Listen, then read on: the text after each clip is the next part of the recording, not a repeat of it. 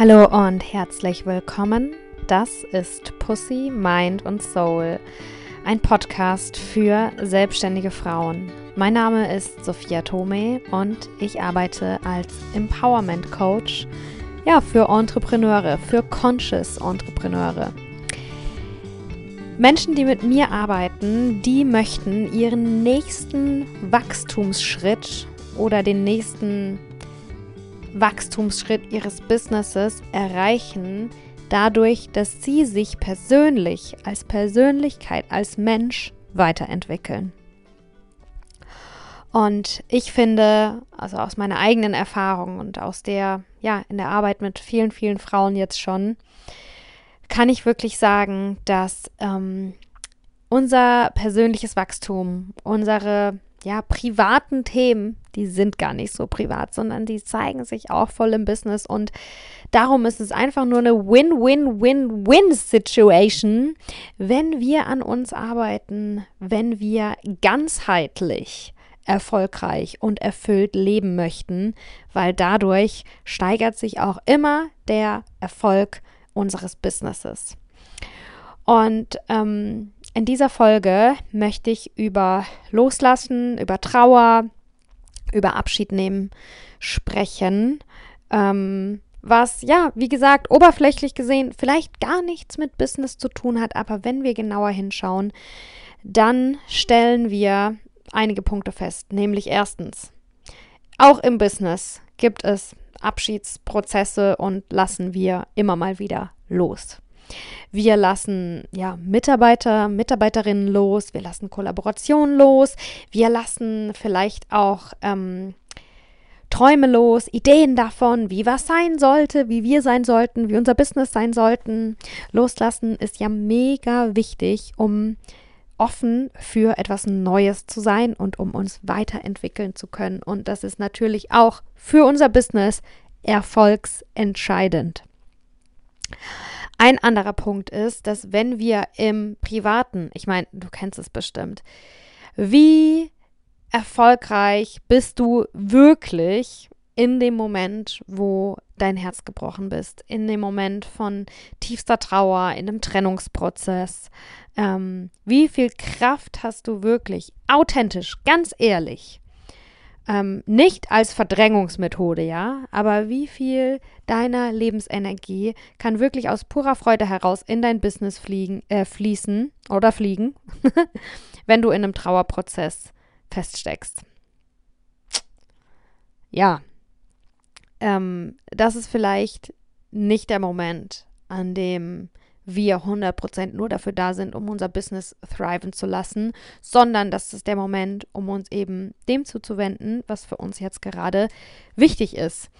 Und ähm, hier nochmal wirklich ein Plädoyer dafür. Äh, es ist aus meiner Perspektive sehr, sehr wichtig, dass du dich auch deinen privaten Themen widmest und dein Business nicht dafür benutzt, um nicht fühlen zu müssen, was du nicht fühlen willst, weil aua, es tut weh. Ähm, jeder hat eine individuelle Definition von Erfolg.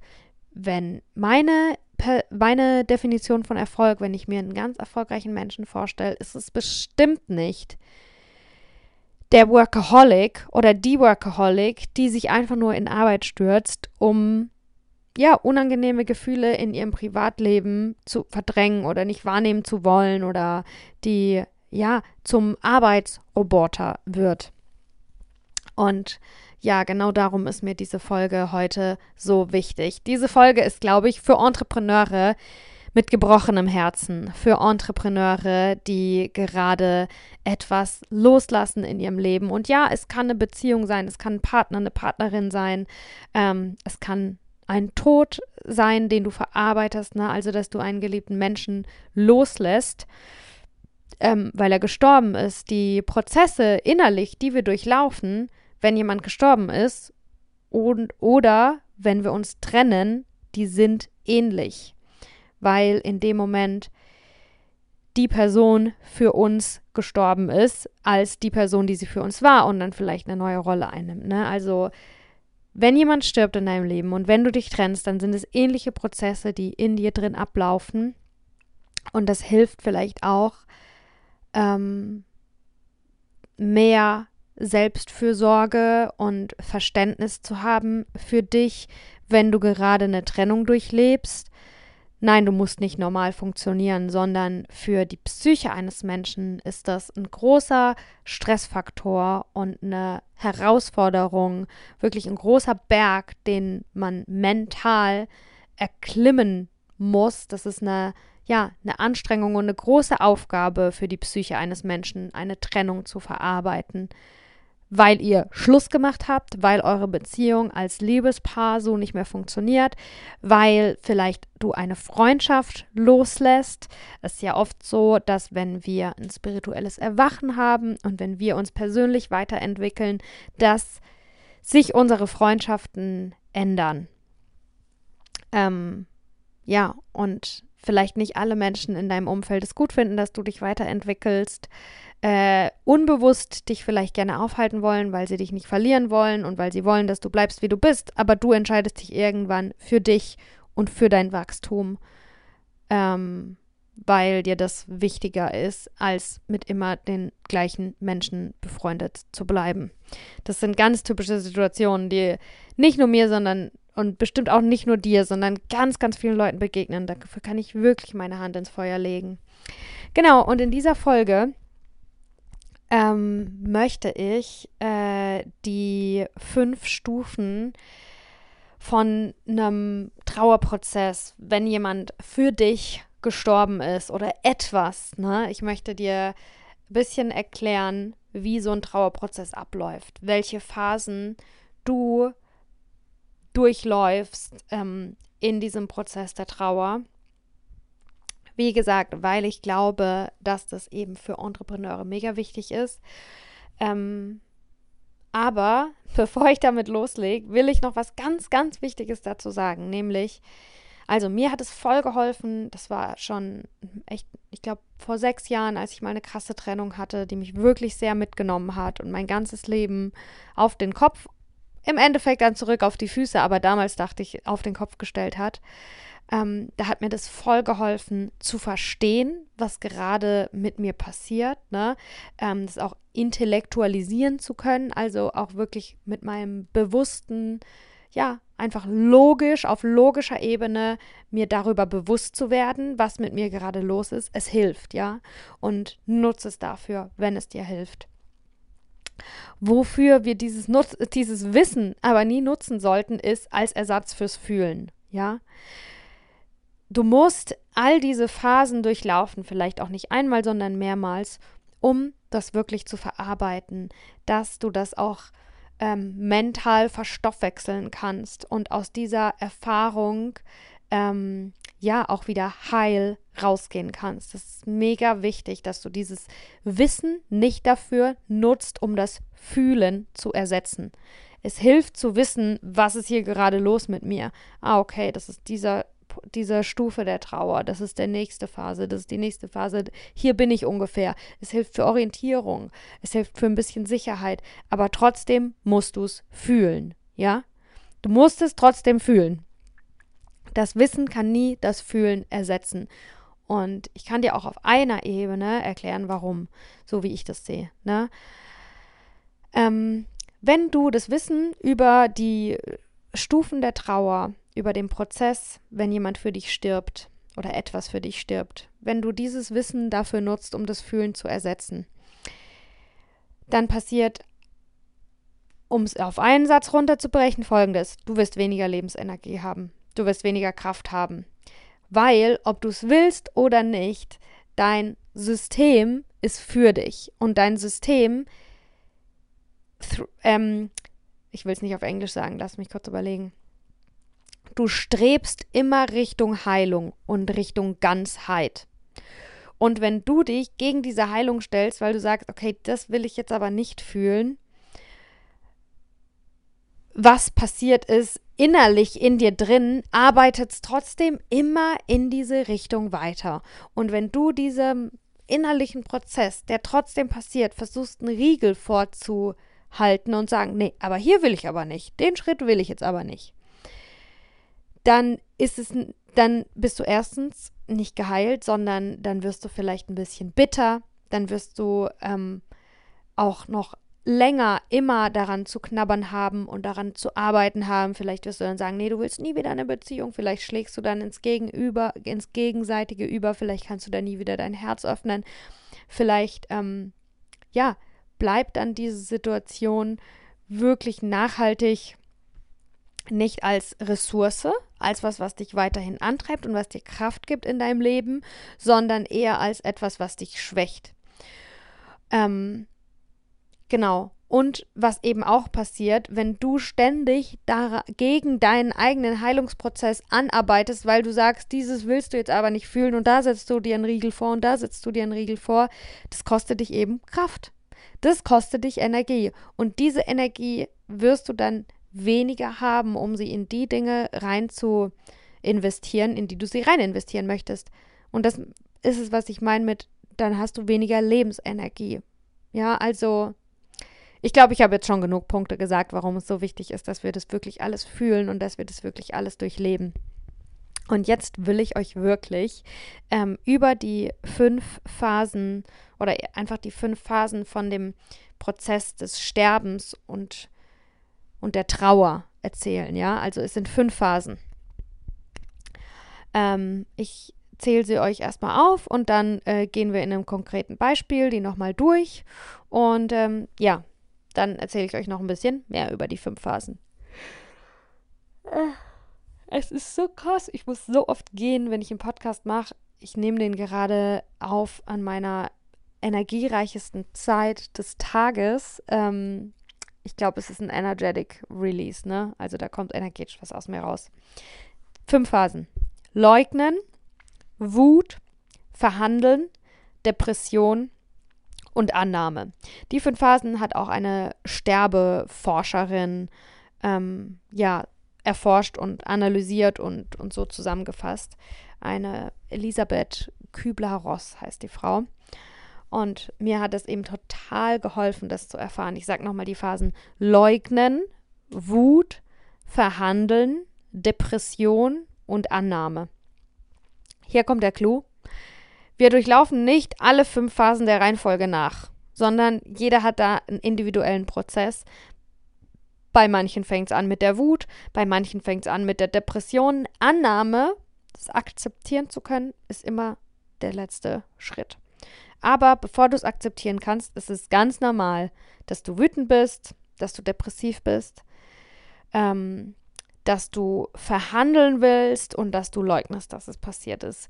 Aber in welcher Reihenfolge, das ist eben individuell für dich. Also, ich will noch ein bisschen, lass uns noch ein bisschen das ein bisschen auseinanderpicken. Was bedeutet das ganz genau? Also, leugnen.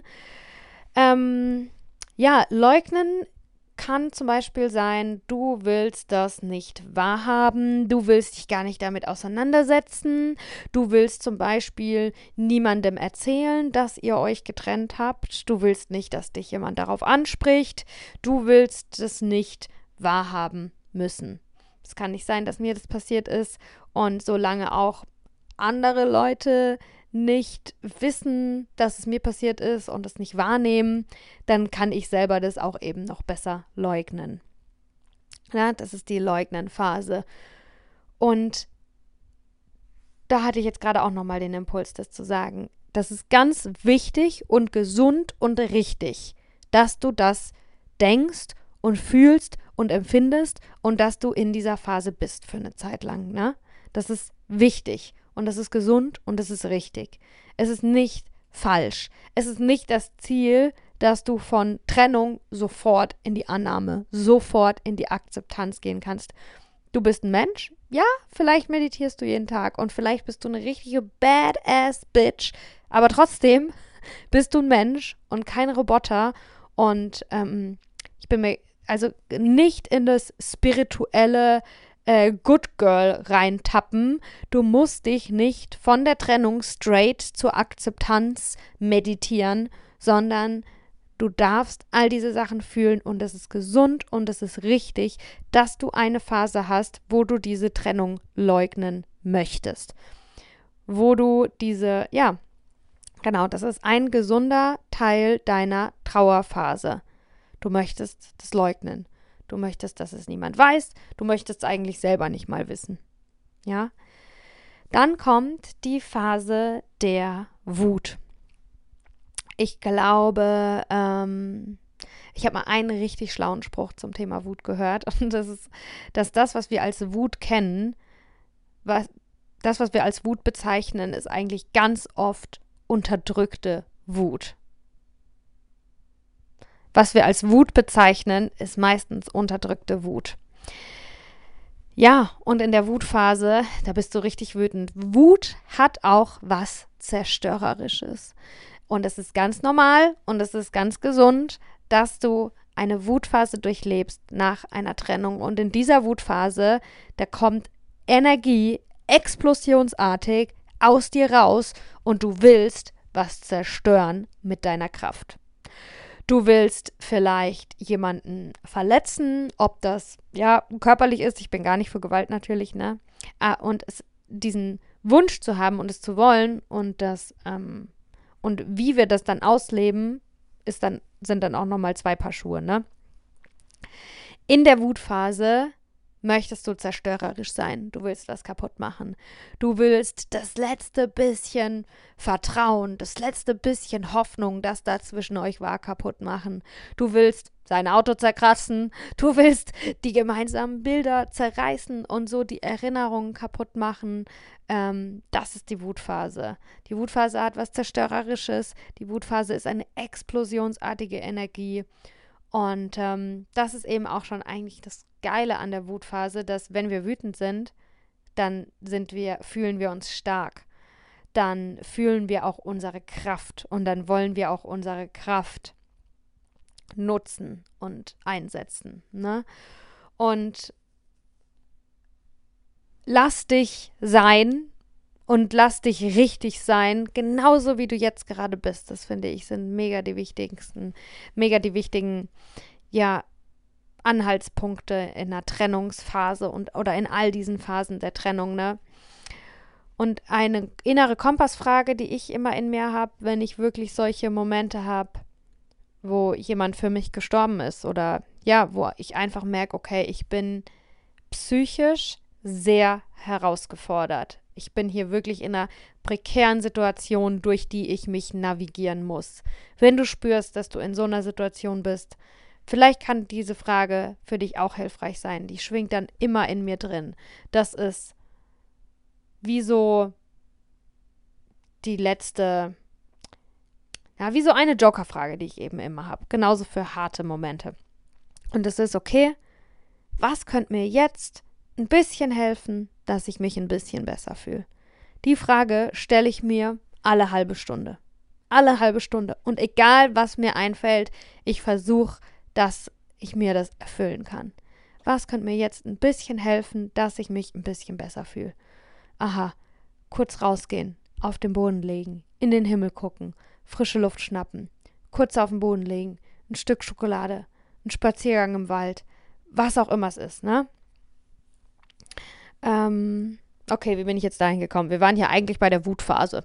Ah ja, genau. Und wenn du dann, wenn dann diese Frage in dir drin, äh, wenn du diese Frage immer in dir drin schwingen hast und dann spürst du, ey, was mir jetzt gut tun würde, wenn ich verdammt nochmal mich rächen kann. Wenn ich jetzt endlich mal all das, was ich das Gefühl habe, was ich jahrelang unterdrückt habe, unterdrückte Wut, jetzt endlich mal das jemandem mitteilen kann, ne? Dann versuch dir auch Wege dafür zu schaffen.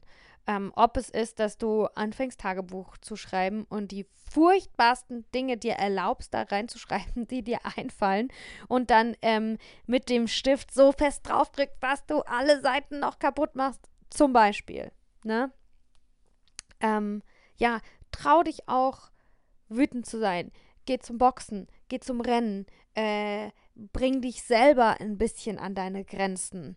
Ähm, aber achte darauf, dass es eben auch immer, dass du es aus dem Herzen heraus tust, dass du jetzt nicht was auf, auf Kurs, also natürlich tust, weil du dich selbst zerstören möchtest, ne?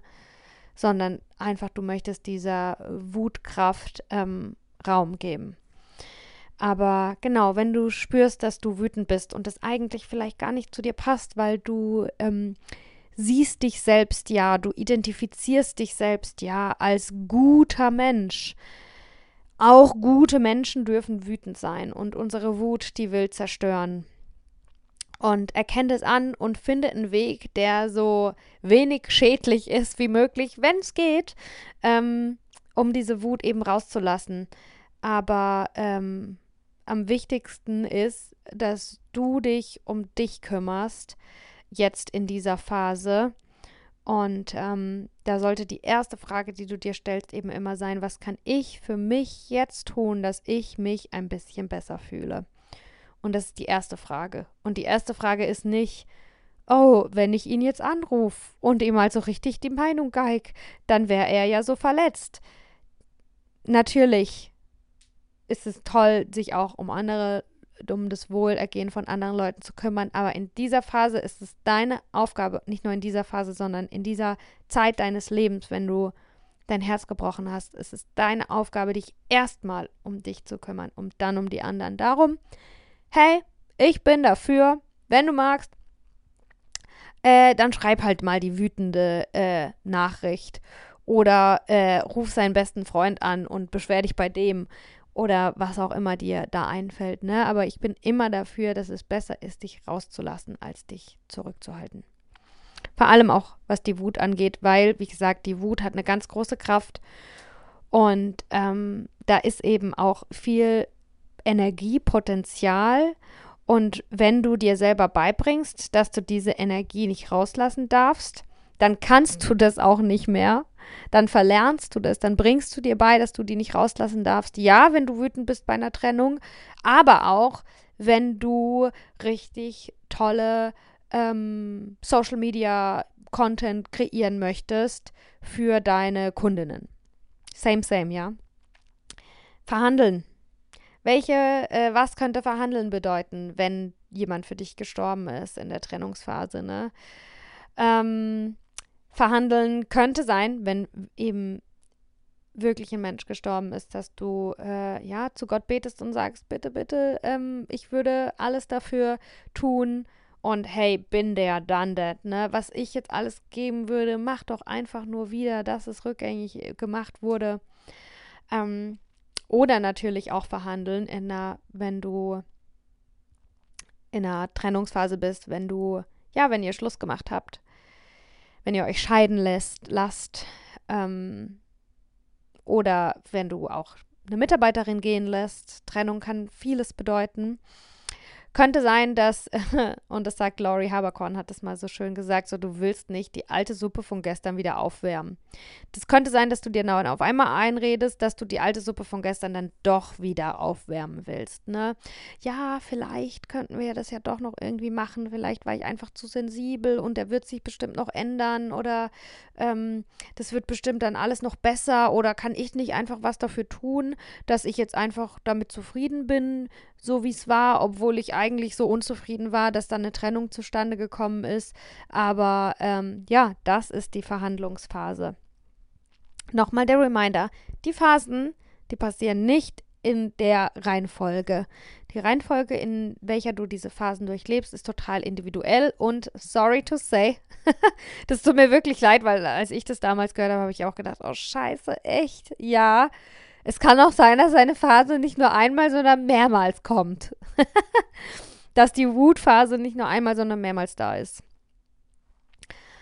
Genau, das ist die Verhandelnphase. Danach kommt die Depressionphase. Ich denke, ähm, wir wissen alle, was Depression bedeutet. Depression bedeutet, du willst den ganzen Tag, du liegst den ganzen Tag im Bett und starrst die Wand an, ähm, Appetitverlust, du bist auch nicht wirklich traurig, du kannst auch nicht wirklich weinen, du fühlst nicht wirklich was, du fühlst dich einfach nur leer.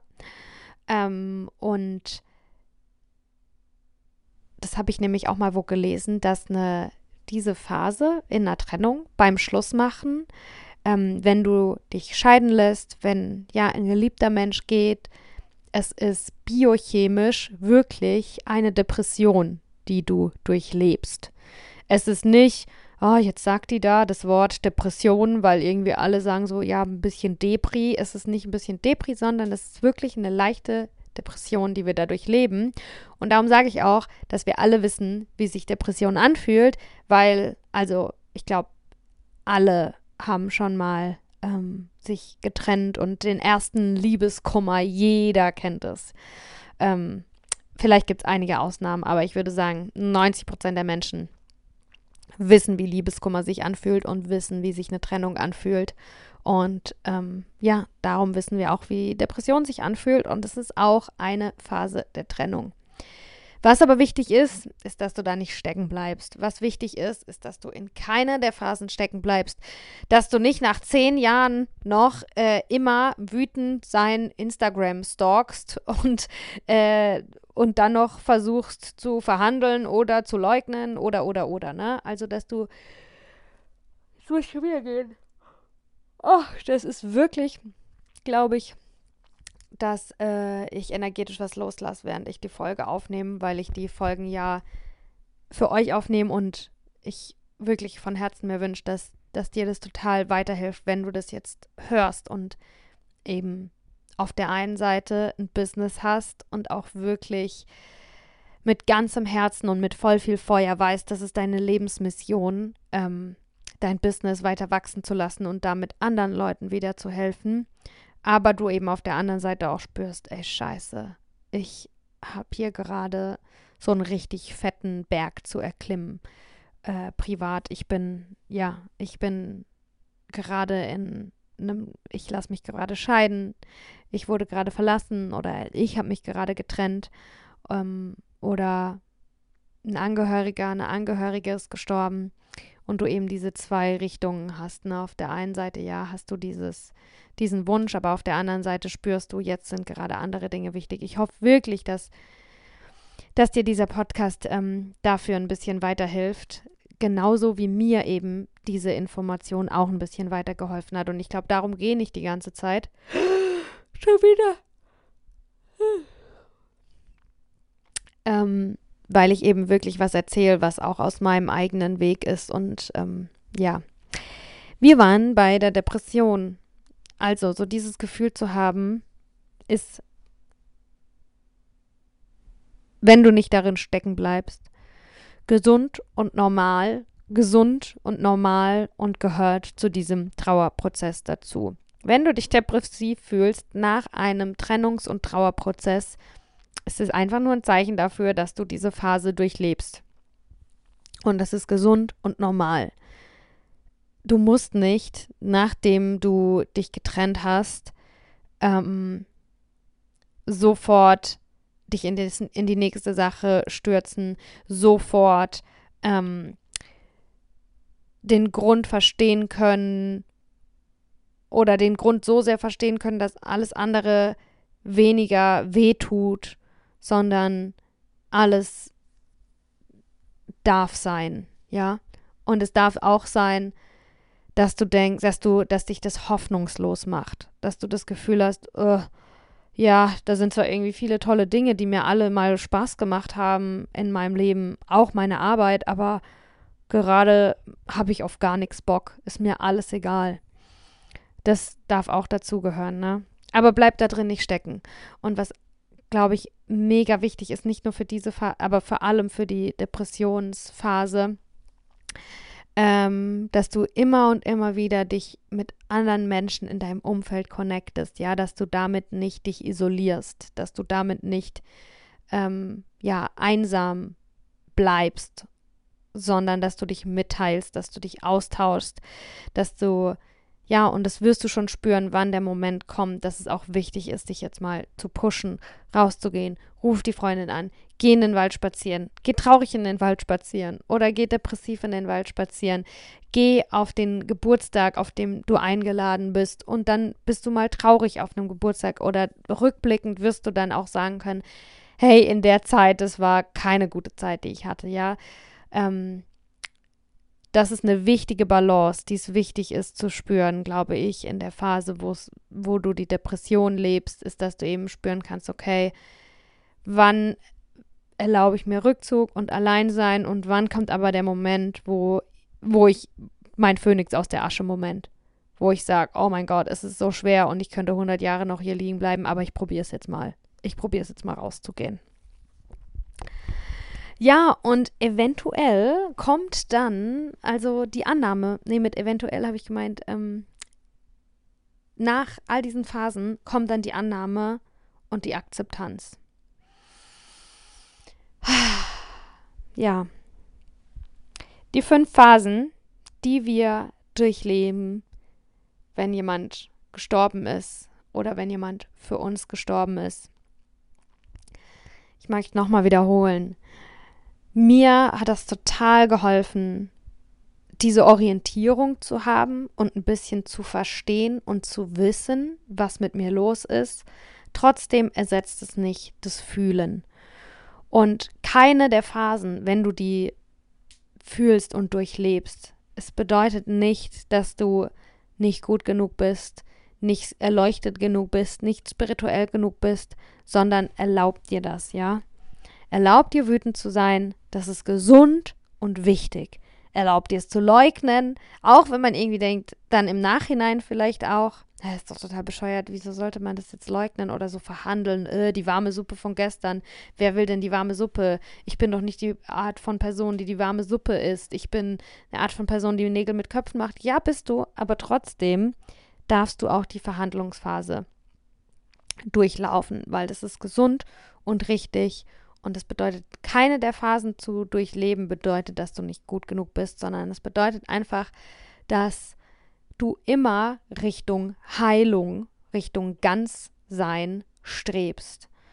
Ähm, ja, und nochmal die Frage, die ich mir immer stelle, die mir immer hilft als Kompassfrage, wenn ich merke, okay, das ist wirklich eine mentale, eine psychische Herausforderung, einen großen Berg, den ich da erklimmen muss. Ich bin hier gerade in einer sehr herausfordernden ähm, Situation in meinem Leben. Es fragt dich alle zehn Minuten, wenn es sein muss, weil manchmal vergeht dann ja auch die Zeit so anders.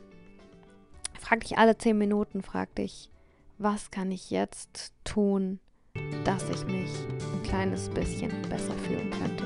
Gibt es eine kleine Sache, die jetzt dazu beitragen würde, die ich tun kann, dass ich mich ein kleines bisschen besser fühle. Und dann geh los und mach's.